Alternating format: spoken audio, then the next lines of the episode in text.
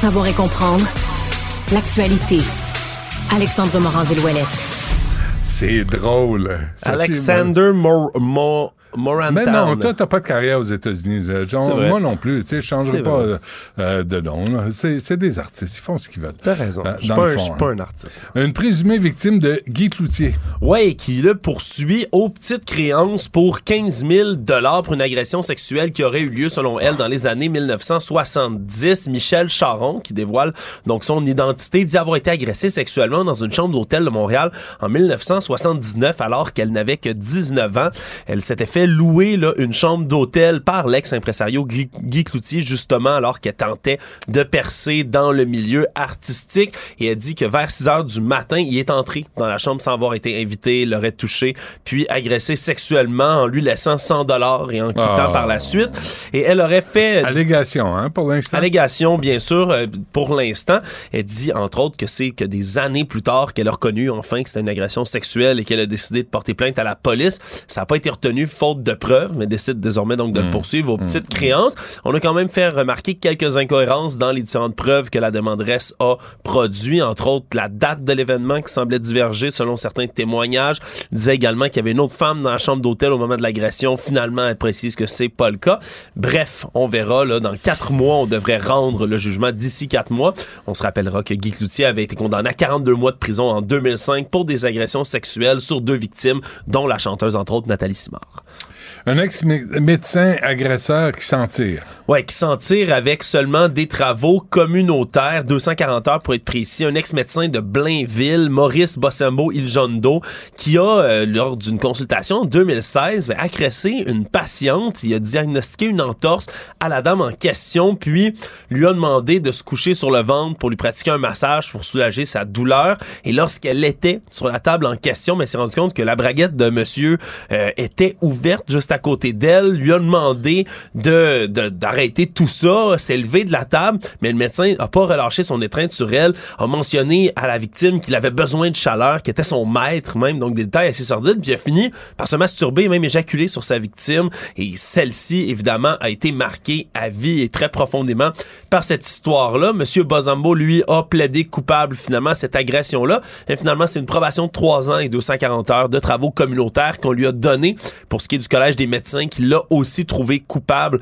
d'avoir utilisé son statut pour agresser sexuellement une patiente. On dit que c'est une radiation de 5 ans le minimum comme sentence, mais c'est pas rendu encore pour l'instant. Ben, Souhaitons-le.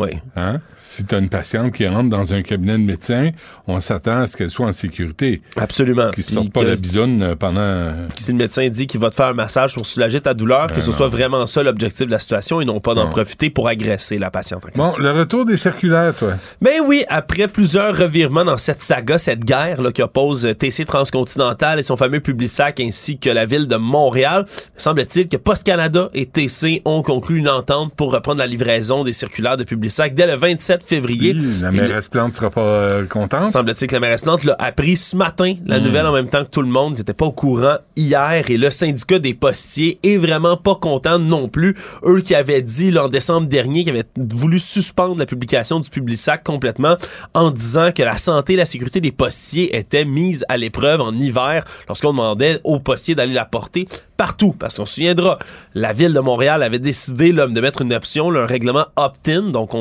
veut, si on veut un Publisac, on l'écrit à notre porte. Sinon, ben, par défaut, on va pas en porter à personne dans des visées environnementales, entre autres. Mais on avait contourné ça du côté de TC Trans- Transcontinental en demandant à Post Canada de le partager un peu partout. Et donc, on dit que on va reprendre tout ça dès le 27 février prochain, finalement. On dit que c'est un délai de 7 jours du côté des postiers. C'est un peu court pour eux. La dimension du Publisac va être encore la même. C'est encore des 11,5 par 12, mais c'est le poids du Publisac, lui, qui va Hey, moi, diminuer. j'en ai porté, là, quand j'ai été facteur. C'est lourd en tabarouette. mais toi, dans ton temps, c'était jusqu'à 300 grammes. Maintenant, c'est 56 grammes maximum Oh, le poids d'un Publisac. 300. Oh non, c'était. c'était Toi, c'était des costauds? vraiment- Ah ouais, non, c'était sérieux. Je me suis fait opérer dans les genoux à cause de ça. Tellement, c'est vraiment, vraiment, c'est vraiment lourd. Fait que ce serait le fun qu'on organise ça autrement, puis qu'on se crappe pas les genoux des facteurs pour euh, des circulaires. Bon, on s'entend que, on s'entend que si, perso- si vous avez pas de poids à bois, des fois, il y a bien des gens pour qui un Publisac, c'est pas, euh, c'est pas Mm. très utile. Non, c'est ça.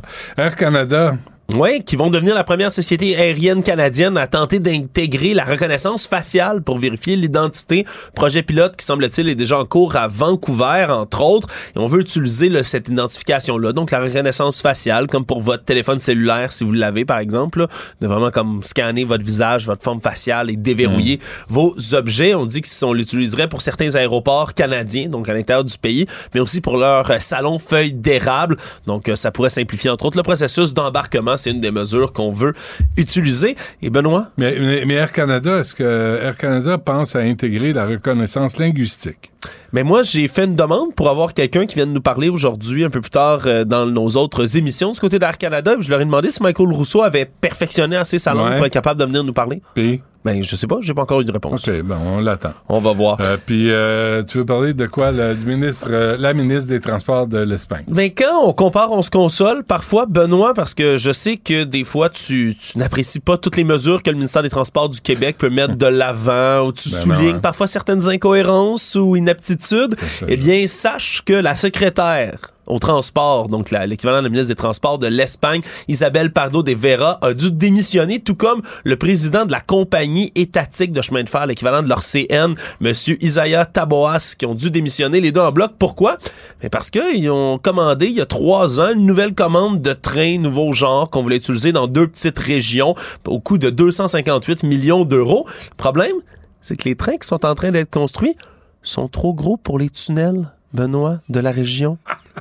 Sont trop gros pour les tunnels, ils rentrent pas. Et Fantastique. il faut dire que c'est une bévue, ben, finalement, qui ne passe pas très bien dans l'opinion publique. Et donc, euh, finalement, les deux, Ils ben, vont ça a faire coûté quoi? Ils vont, poste. ils vont creuser dans le tunnel? Ils Là, vont s- semble-t-il, semble-t-il qu'on n'avait pas commencé, tu sais, les trains sont pas assemblés, assemblés, fait que mais c'est surtout parce que tu sais comment ça fonctionne dans les appels d'offres, puis là Ouais, les ouais. plans, les Puis un train la, qui, la qui mise, se ouais. cogne, euh, ça va vite, hein? Ben, c'est ça, hein. Mm. C'est, c'est- c'est un peu la base, dirait certains, de vérifier si ton train est capable de passer dans, tes tunnels tunnel. de la région. Semble-t-il que quelqu'un est vraiment échappable. Toujours vérifier ça. Merci, Alex. Salut.